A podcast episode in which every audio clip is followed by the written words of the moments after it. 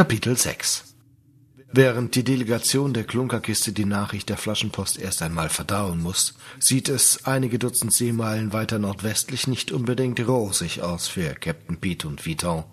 Beide baumeln, zusammen in einen winzigen Eisenkäfig gepfercht, von der Decke einer riesigen, kuppelförmigen Grotte. Mitten unter der Kuppel verlaufen filigrane Stege, welche an den Höhlenwänden in hölzernen Treppen und sogar ein, zwei massiv gebaute Lastenaufzüge münden. Der Höhlenhafen unter dem Palastberg ist von geschäftigem Treiben erfüllt. Im von der steinernen Decke natürlich überdachten Hafenbecken sind etliche Schiffe verteut und das, wie der alte Mann im Unterschlupf der Mestralkassencrew schon sagte, aus aller Herren Länder. Asiatische Dschunken, deutsche Koggen, spanische Fregatten und sogar ein nordisches Drachenboot sind zu sehen. Und in diesem Moment schiebt sich aus einer über dem Wasser schwebenden, regenbogenfarben schillernden Nebelwolke ein polynesischer Katamaran. Dabei schillern über den steinernen Torbögen, welche die Ausfahrt aus dem Höhlenhafen bilden, grellbläulich leuchtende Schriftzeichen.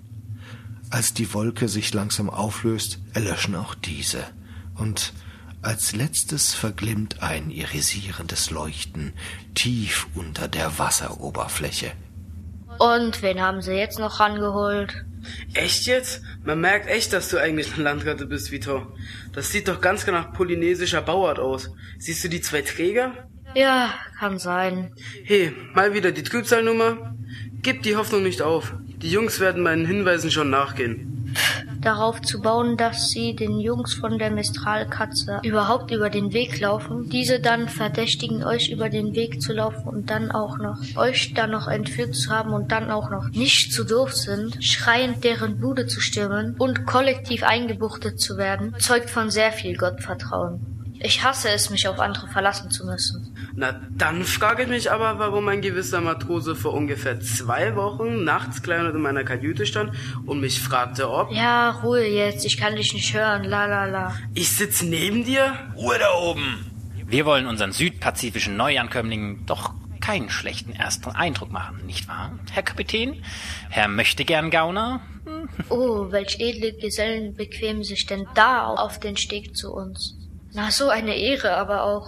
Er stickt doch an der Fischgräte, du elender möchtegern Despot. Viton! Haha, ach ja, schwer zu akzeptieren, dass ihr euch nicht mehr an mir abarbeiten könnt, was? Ich wurde von Präfekt L. Drake lediglich in beratender Funktion engagiert, um meine Expertise bezüglich des Wissens um uralte Mysterien zur Geltung bringen zu können. Ihr könnt den Fortschritt nicht aufhalten. Ich habe dank meiner Zeit in der Geisterwelt die Geheimnisse der atlantischen Runen entschlüsselt. Und was soll ich sagen?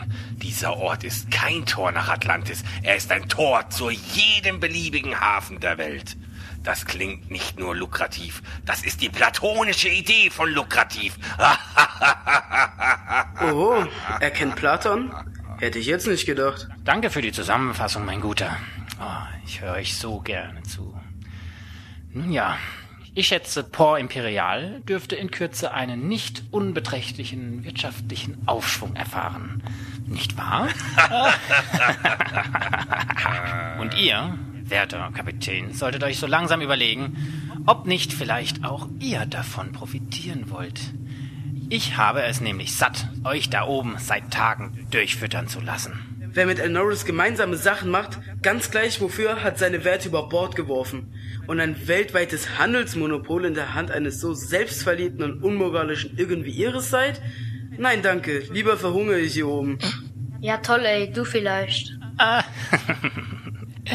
Nein, das werde ich gewiss nicht zulassen. Ich verabscheue Verschwendung. Solange ihr noch so schön rundlich seid, werde ich euch wohl in absehbarer Zeit von da oben ins Becken fallen lassen. Maggie, Lotte und Donatella freuen sich sicherlich schon auf euch. Hm. Hä? Haie, er meint die drei Haie am Grunde der Höhle.